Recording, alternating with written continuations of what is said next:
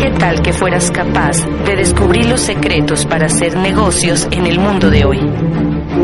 Imagínate conocer lo que saben los ricos acerca del dinero que la clase media y pobre nunca llegan a entender. Somos una organización que te propone una vida diferente. Creemos en el emprendimiento y el desarrollo humano a través de una educación real para el mundo de hoy. No elegimos a los más entrenados, entrenamos a los elegidos. Somos Tribus Team. Esta conferencia arranca, o más bien la titulé Descifrando el Código de la Riqueza. ¿Y por qué ese nombre? ¿Por qué quise arrancar de esa manera? Porque desde hace mucho tiempo, casi que desde antes de salir de, de la universidad, de haber estudiado ingeniería, constantemente me preguntaba por qué hay gente que logra unos resultados en la vida desde el punto de vista financiero totalmente sobresalientes y por qué hay gente que pasa sin pena ni gloria. ¿Alguna vez te has preguntado eso? Y de pronto uno puede darse algunas respuestas a, esa pregunta. No puede decir, no, pues porque de pronto esta persona tuvo cierta educación y esta no. Pero empieza uno a revisar casos y se da cuenta que hay gente sin educación que tiene un resultado económico bien interesante y hay gente con más o menos buena educación con un resultado súper promedio. O, te, o piensas que de pronto estas carreras o estas otras. Yo todo el tiempo me estaba preguntando ese tema.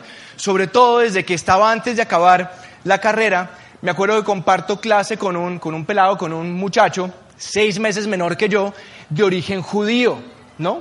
Si yo les digo a ustedes rápidamente, judío, rico o pobre, ¿ustedes qué dicen? Tienen plata casi todos. Y este tipo me había contado que había empezado una empresa con gente de su comunidad, y estoy hablando del año noventa y tantos, hace muchísimo tiempo, él ya estaba generando de ingreso. Eso sí, eh, era bien viejo, tenía 21 años de edad. Entonces me puso a pensar un montón de cosas. ¿Cómo así? ¿Qué es lo que hace cierta gente para tener ciertos resultados? Y de eso se trata esta charla. Descifrando el código de la riqueza. Es como descifrar un código. Es como una, una combinación de una caja fuerte. Toca saber qué, qué combinación poner, qué combinación de números poner para que el resultado se dé. ¿Y por qué? Porque yo creo que en la vida muchas veces hemos tenido un montón de, de, programación por medio de nuestros padres, profesores, la gente con que convivimos, que nos empieza a meter información que nos dice que nosotros no podemos lograr ciertas cosas. Como dice la lámina, usted no es pobre, usted es empobrecido. Nos meten tanta información, muchas veces basura, que desafortunadamente no nos lleva a donde queremos llegar. Yo quiero hacerles una pregunta. ¿Quiénes de los que están aquí en el salón quieren ser financieramente exitosos en la vida? Bueno, casi todos. Ok. Una cosa es querer, ¿no? Ahora, ¿quiénes piensan realmente que van a ser financieramente exitosos? Ay, tan bonito. Todo levantando la mano. Ahora fíjate, ¿quiénes de los que levantaron la mano la primera oportunidad y la segunda oportunidad han buscado un mentor, un mentor, se han asesorado de alguien realmente rico que los enseñe a ser ricos? O sea, eso es como si yo quiero ser médico, si me apasiona en la vida fuese a ser médico y yo no paso por la escuela de medicina. Así sea médico general de los siete años, los cinco marrular mares internado. No soy médico, no voy a poder operar como médico, por lo menos legalmente hablando. Exactamente yo me di cuenta que es lo mismo. Queremos ser exitosos financieramente hablando, pensamos que vamos a ser exitosos financieramente hablando, pero muchas veces nunca nos hemos tomado el trabajo de identificar personas exitosas y ver qué diablos han hecho, qué han ejecutado, cómo ven el mundo, cómo piensan, cuál es su sistema de creencias para ser ricos. Y eso es bien, bien, bien interesante. ¿Y por qué hablo de esto? Porque hace mucho tiempo conocí a este señor, el que sale ahí en la, en la diapositiva. Él se llama Thomas Corley.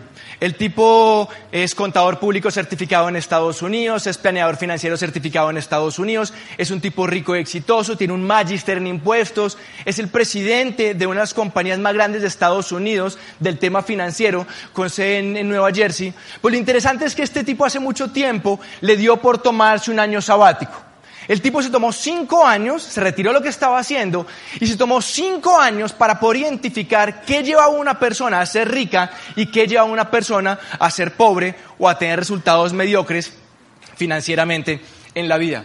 Y particularmente lo que el tipo hizo es que documentó, él documentó las actividades diarias de 233 personas ricas y de 128 personas pobres. Ahora, no solamente lo hizo en Estados Unidos, lo hizo en Centroamérica, América del Sur, Europa, eh, Asia, la cuenca del Pacífico, en un montón de regiones empezó a convivir, a documentar las actividades diarias. ¿Por qué? Porque los seres humanos somos seres de hábitos.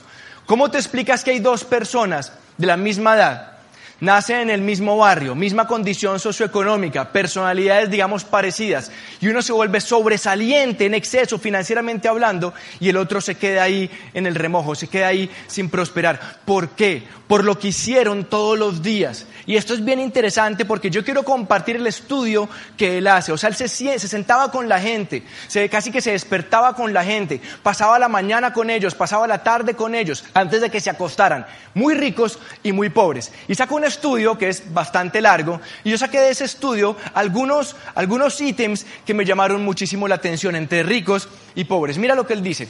El 6% de la gente rica juega la lotería versus el 77%, de la gente que no es rica, o más bien que es pobre. ¿Por qué? Es como si la gente que no tiene plata le apostara que el único vehículo para sobresalir financieramente hablando fuera la suerte, fuera el azar. ¿Qué más encontró este señor? Encontró que el 80% de la gente rica está enfocado en por lo menos una meta. Tiene por lo menos una meta versus el 12% de la gente que no tiene plata. Es como si la gente que no tiene recursos estuviera tan metida en el día a día, tan metida en lo urgente, lo que tiene que hacer, que nunca logran hacer un alto en el camino e identificar algo que realmente quieren lograr para empezar a hacer algo en pro de eso que quieren lograr. ¿Qué más identificó? 21% de la gente rica está en sobrepeso de más de 15 kilos versus 66%. ¿Qué tiene que ver eso con tener plata? No tengo ni idea. Pero eso dice el estudio, el tipo encontró eso. Que la gente más rica estaba en menos sobrepeso de más de 15 kilos que la gente que no tenía plata. Encontró que el 66% de la gente rica gastaba menos de una hora al día en Internet recreativo versus el 26% de la gente que no tenía plata. ¿Qué es Internet recreativo? Twitter, Facebook, etcétera, etcétera, etcétera. No gastaban mucho tiempo en eso. Esta me encanta. Encontró que el 83% de la gente que tenía, que eran muy ricos, el 83% le prestaban muchísima atención a asistir a las reuniones escolares de sus hijos versus el 13% de la gente que no tenía plata. Yo empecé a leer por qué, me pareció curioso ese punto. ¿Sabes por qué? Porque les parecía muy importante saber qué profesores, cuáles eran los profesores que estaban influenciando en sus hijos. ¿Cómo veían el mundo esos profesores? ¿Qué pensaban con respecto a la prosperidad, del dinero, del emprendimiento esos profesores? Para saber si en casa tenían que ajustar algunas cositas o si estaban más o menos bien con esos profesores. Mientras que el 12%, 13% de la gente que no tenía plata nunca ni siquiera le paraba bolas a ese asunto. ¿Qué más encontró Collie? Encontró, mira, esto es interesante. Y aquí ayúdenme por favor. En desplazamiento en Cali al día, más o menos una persona, ¿cuánto se gasta? ¿Una hora? ¿De ahí para arriba? Pongamos un promedio de una hora.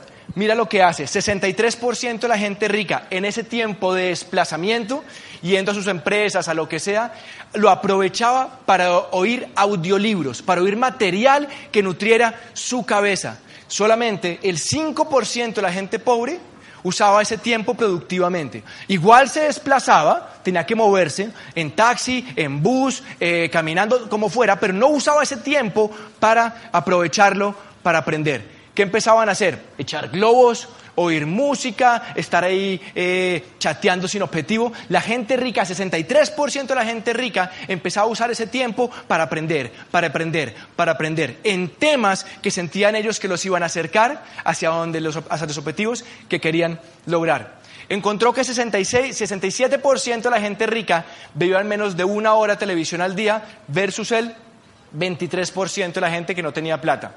Los realities, 9% de la gente rica solamente veía realities versus el 78% de la gente pobre. Los realities son bien edificadores, ¿cierto? O sea, hay realities de mil cosas, Ponen un grupo de, gente, crean equipos y yo soy amigo de estos cuatro y el mismo programa, el mismo reality me, me fuerza a las personas a traicionar a este, a quedarle mal, a incumplir la palabra, a desenfocarse a un montón de cosas. Solo 9% de la gente rica encontró Corley que se dedicaba a ver realities. 73% de la gente rica, sus papás les enseñaban la, la regla 80-20. Solamente se la enseñaban el 5% de la gente pobre a sus hijos. ¿Qué es la regla 80-20?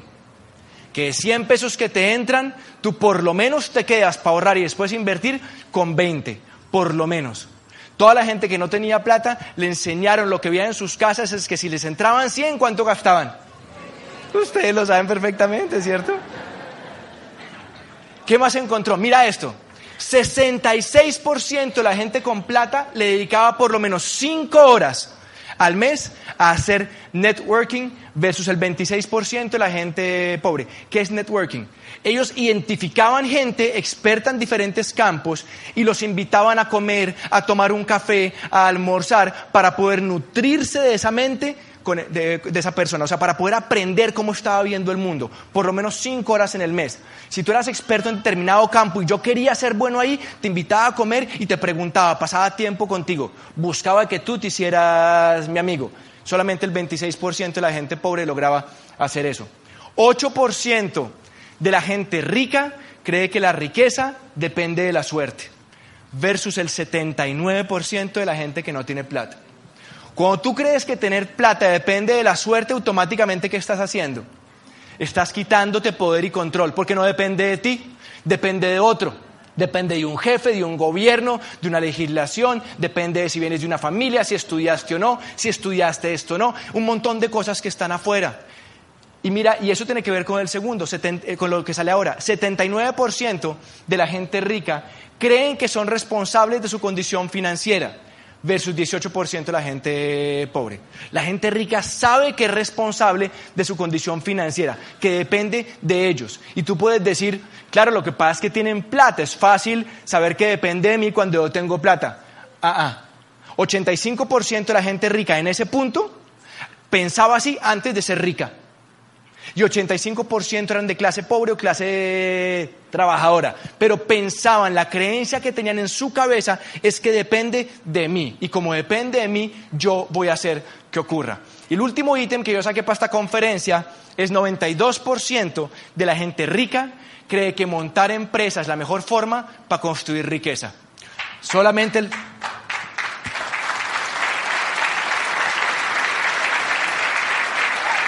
Solamente el 7% de la gente que no tiene plata piensa que es eso.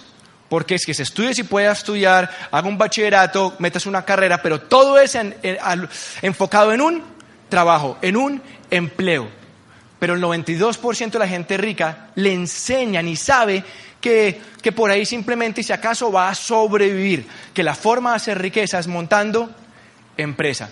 Bien interesante. Cuando yo leo estos puntos y otros, me doy cuenta de una cosa bien interesante, saco una primera conclusión, y es que los padres pobres tienen hábitos de pobreza y por lo tanto les enseñan a sus hijos a ser pobres. Y la gente rica tiene hábitos de riqueza y les enseñan a sus hijos a ser ricos. Y eso es bien importante un punto. En nuestros países hablamos de una tremenda desigualdad económica. Unos poquitos ganando mucho, muchos ganando muy poco. Y nos centramos ahí. Pero yo creo que hay una desigualdad de papás. Y eso lo dice Corley. ¿Cómo así que es desigualdad de papás? Claro, que si una pequeña cantidad de los papás enseñan cosas para ser ricos y mucha gente enseñan cosas para ser pobres, lo que toca es volver a estos que enseñan cosas para ser pobres, que entiendan cómo cambiar los hábitos para que puedan mejorar su condición financiera y se disminuya esa brecha. Y yo empiezo un punto en mi vida en que empiezo a revisar toda esta información. Y yo me encuentro trabajando en ese momento en una compañía multinacional, digamos que apetecida por muchos en el sector financiero, un buen cargo, pero llega un punto en que yo me empiezo a preguntar ciertas cosas, en que siento que hay algo que le faltaba a mi vida, en que cosas faltaban. Yo empezaba a mirar gente que me llevaba 5, 10, 15 años y empezaba a mirar cómo vivían, cuál su calidad de vida, cuánto ganaba en el tiempo libre y empecé a incomodarme, porque empecé a darme cuenta que por ese lado yo probablemente no iba a lograr lo que yo quería lograr.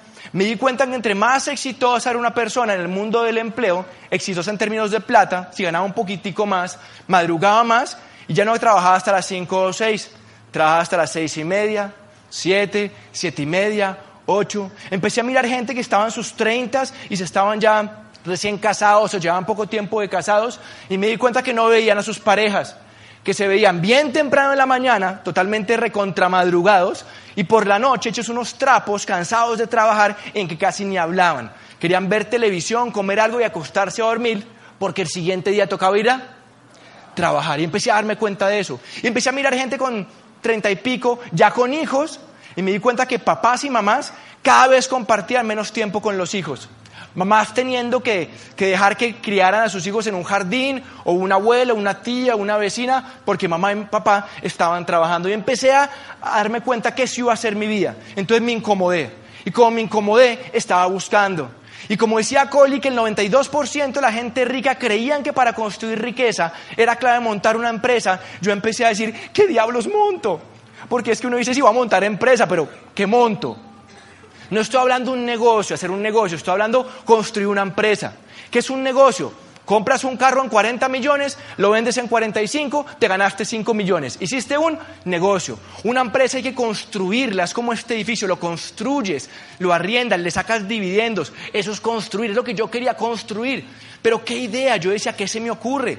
Las cosas que encontraba costaban un mundo de plata que yo no la tenía en ese momento. No tenía experiencia, era muy joven y ya un tiempo de buscar y buscar y buscar, como seis, siete, quizás ocho meses. En ese momento llega un súper amigo de universidad, eh, de rumba, nos veíamos todas las, todas las semanas, me dice Camilo, hice un programa de emprendimiento aquí en Bogotá y conocí un tipo que la tiene clara.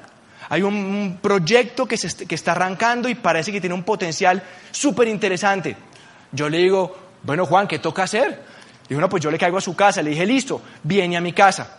Yo vivía con mis papás en ese momento. Y me empieza a contar, me empieza a hablar como de una serie muy sencilla, una hoja de papel, de algunas posibilidades. Pero cuando me empieza a contar para, y me empieza a hablar de algo distinto, me dice, oiga Camilo, le voy a hacer unas preguntas. Yo cuente, Juan. Me dice, oiga, si tiempo y dinero no fuera problema, ¿usted qué haría? O sea, no, no le falta plata, tiene el tiempo para disfrutarlo, ¿usted qué haría? Yo le decía, ¿cómo así, Juan Ricardo? Sí, sí, piense que es imposible fracasar. ¿No? Piense que, que puede hacer lo que quiera con su plata. ¿Cuáles son sus sueños? ¿Usted qué haría? Y fíjate, yo tenía 23 años de edad y ya yo empezaba a tener un montón de, de, techo en, mis perspectivas, porque lo que yo veía que me esperaba era trabajar 30, 35, 40 años para otro. Y cuando Juan Ricardo me hace esa pregunta, yo le digo, no, pues de pronto esto o esto. Y me dice, póngalo en una lista, hagamos una lista de sueños. Y empecé a hacer una lista de sueños. El otro día encontré la hoja, por eso metí esto acá. Y esa lista de sueños que estaba revisando, que cuando yo tenía veintipico años de edad, escribí algunas cosas. Pero yo te pregunto a ti, ¿tú qué harías si tiempo y plata no fueran problema? Si lo que acabas de escuchar ha sido valioso para ti, pídele más detalles a la persona que te dio esta información.